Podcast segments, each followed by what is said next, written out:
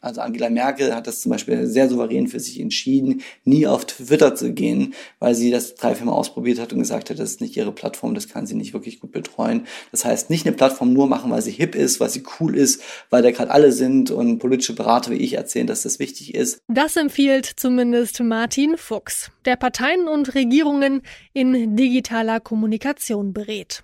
Wie Bundeskanzlerin Angela Merkel suchen viele Politikerinnen und Politiker nach neuen Wegen, um ihre Wählerinnen und Wähler zu erreichen. Besonders wichtig ist das in Zeiten des Wahlkampfs. Und der hat für das Superwahljahr 2021 längst begonnen. Am Wochenende machen Baden-Württemberg und Rheinland-Pfalz den Anfang, beziehungsweise haben den Anfang gemacht, je nachdem, wann ihr das hier hört. Es folgen vier weitere Landtagswahlen und im September ja dann auch die Bundestagswahl. Viel los also im politischen Deutschland und das alles während der Corona-Pandemie. Wir fragen uns deshalb heute, wie geht Wahlkampf im Jahr 2021? Es ist Freitag, der 12. März und mein Name ist Marie Einter. Moin.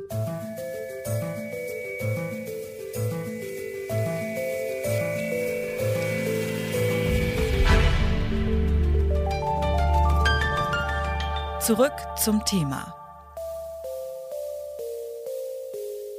Noch kurz vorab, wenn euch dieser Podcast gefällt und ihr uns über den Daily Drive oder allgemein bei Spotify hört, dann folgt doch gerne diesem Podcast, denn damit unterstützt ihr ganz direkt unsere Arbeit. Jetzt aber erstmal weiter im Text. Am Sonntag finden mit den Landtagswahlen in Baden-Württemberg und Rheinland-Pfalz die ersten Wahlen in Deutschland seit Beginn der Corona-Pandemie statt. Und weil Politikerinnen und Politiker deshalb nicht wie üblich auf Merkplätzen in Fußgängerzonen oder direkt an der Haustür mit Wählerinnen und Wählern ins Gespräch kommen können, setzen viele Parteien in diesem Jahr vermehrt auf andere Wahlkampfklassiker. Die Anzahl an Plakaten und Flyern hat zum Beispiel deutlich zugenommen.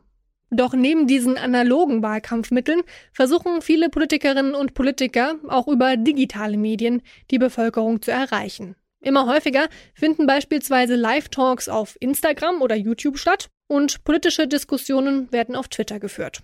Ja, und es gibt sogar schon 80 deutsche Politikerinnen und Politiker auf TikTok. Dass die Parteien mehr Geld für den digitalen Wahlkampf ausgeben, das schlägt sich auch in den Zahlen nieder. Bis zu einem Drittel des Wahlkampfbudgets haben Parteien in Baden-Württemberg in den digitalen Wahlkampf gesteckt. Aber wird der Wahlkampf dadurch wirklich digitaler?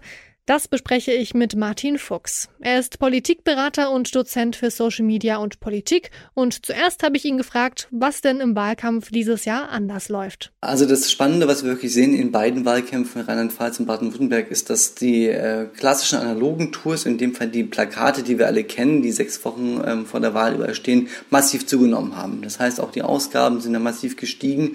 Das heißt also, es ist ein Boost eigentlich auf der einen Seite von analogen Instrumenten auch wiederum. Und auf der anderen Seite hat sich einiges verändert, ähm, was die Organisation betrifft. Also gar nicht mal unbedingt die Formate, die jetzt unbedingt innovativ sind und wo ich sagen würde, das ist State of the Art für digitale Kommunikation.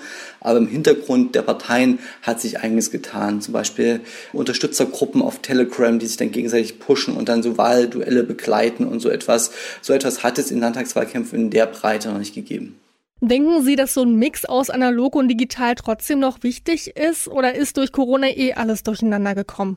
Also das, das Lustige ist, dass wir immer noch über Online-Wahlkampf und analogen Wahlkampf eigentlich sprechen, weil seit äh, fünf Jahren ist das Smartphone das wichtigste Endgerät, mit dem wir das Internet nutzen. Das heißt, es ist eine komplette Vermischung der realen und der virtuellen Welt da. Das heißt, ein Wahlkampf muss komplett integriert gedacht werden. Und selbstverständlich gibt es zum einen natürlich noch Zielgruppen, die gar nicht über digitale Tools und Formate äh, erreicht werden können. Und auf der anderen Seite merken wir auch gar nicht mehr, ist es jetzt digital oder nicht. Das heißt also, ich würde diese Trennung ganz, ganz schwer noch aufrechterhalten, dass das irgendwie zwei Welten sind.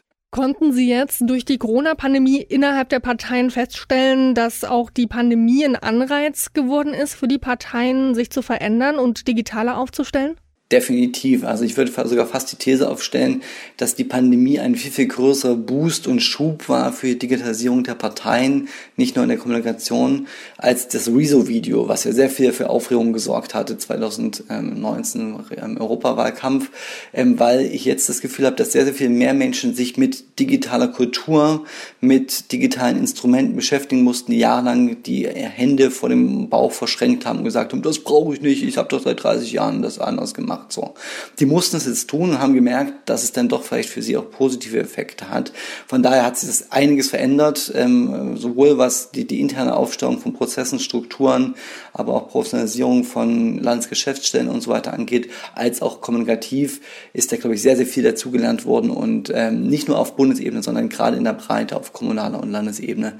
Und das ähm, hat mich schon ein wenig fasziniert. Wegen der Corona-Pandemie sind viele Politikerinnen und Politiker gezwungen, ihren Wahlkampf auch mit digitalen Medien auszutragen. Aber erreichen sie ihre Wählerinnen und Wähler dadurch auch besser? Das bespreche ich mit Andreas Jungherr. Er ist Professor für Kommunikationswissenschaft an der Uni Jena und erforscht den Einfluss digitaler Medien auf die Politik. Wissen Wählerinnen und Wähler durch die zunehmende Digitalisierung des Wahlkampfes also besser Bescheid über die Ziele der Parteien? Ich glaube, hier muss man unterscheiden zwischen unterschiedlichen Gruppen von Wählerinnen und Wählern.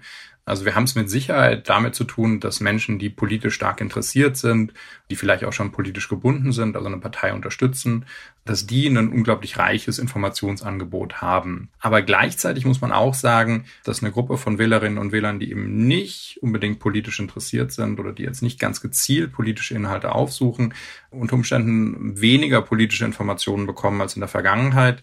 Das hängt einfach damit zusammen, dass digitale Kommunikationsumgebungen eben immer stark von den Entscheidungen von Nutzerinnen und Nutzern abhängen, welcher Information sie sich eigentlich aussetzen wollen.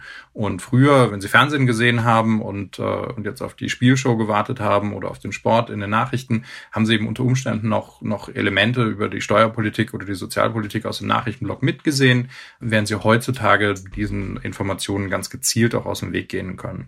Und das führt letztlich dazu, dass wir so eine Art Schere der, der Informiertheit bekommen. Also auf der einen Seite wird es für die politisch Interessierten immer mehr Informationen geben und, und man kann davon ausgehen, dass die auch immer besser informiert sind oder detaillierter informiert sind, wenn wir gleichzeitig eben diejenigen, die politisch nicht interessiert sind, auch immer mehr Kanäle und Wege öffnen, sich, sich ganz aus dem politischen Kommunikationsgeschehen rauszuziehen. Immer öfter ist ja auch zu hören, dass die digitalen Medien eine Gefahr für die Demokratie wären.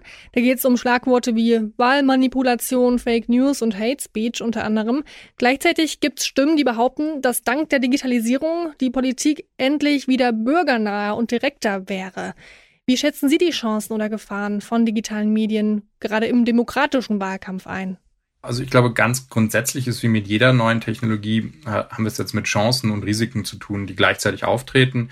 Ich habe momentan das Gefühl, dass wir die, die, die vermeintlichen Gefahren ähm, von, von digitaler Technologie in der politischen Kommunikation etwas überbetonen ähm, und wir hier eben nicht unbedingt, ähm, sagen wir mal, auf breite empirische Basis uns stützen, sondern eher auf persönliche Erfahrungen oder Einzelfälle, die natürlich sehr ernst zu nehmen sind. Aber trotzdem, glaube ich, darf man da auch nicht aus dem Blick verlieren, welche positiven Elemente halt auch damit verbunden sind. Also wenn wir jetzt halt eben darüber nachdenken, wie ich mit Informationen Menschen erreiche, ähm, wenn ich darüber nachdenke, ähm, wie ich Menschen auch wieder in die Politik reinbringe, die sich da vielleicht rausgenommen haben, da bieten natürlich digitale Werkzeuge einige Herausforderungen, aber auch viele Chancen. Politische Kommunikation funktioniert 2021 also mehrgleisig. Viele Politikerinnen und Politiker nutzen mittlerweile auch digitale Formate und soziale Medien. Vor allem wegen der Corona-Pandemie mussten viele dieses Jahr den Sprung in die virtuelle Kommunikationswelt wagen. Das heißt aber nicht, dass die Zeit von Haustürwahlkampf und vollgehangenen Straßenlaterne vorbei ist. Vielmehr ergänzen und vermischen sich alte und neue Wahlkampfmittel. Aber egal, wofür sich die einzelnen Parteien am Ende entscheiden, das Angebot an Kommunikationsmöglichkeiten wird insgesamt immer breiter. Und zum Schluss noch eine Hörempfehlung. Hört doch auch gern mal in unseren Podcast Gartenradio rein. In der aktuellen Folge geht es da um solidarische Landwirtschaft. In einem kleinen Dorf bei Köln, da teilen sich mehr als 100 Haushalte Arbeit, Kosten und Ernte eines Ackerlandes. Ein interessantes Thema, gerade jetzt zum Frühlingsstart. Und damit war es das für heute. An dieser Folge mitgearbeitet haben Eva Mannegold, Sarah Marie Plekert und Andreas Popella. Chef vom Dienst war Oliver Haupt und ich bin Marie Einter. Schön, dass ihr dabei wart. Ich sag Tschüss, bis zum nächsten Mal. Zurück zum Thema vom Podcast Radio Detektor FM.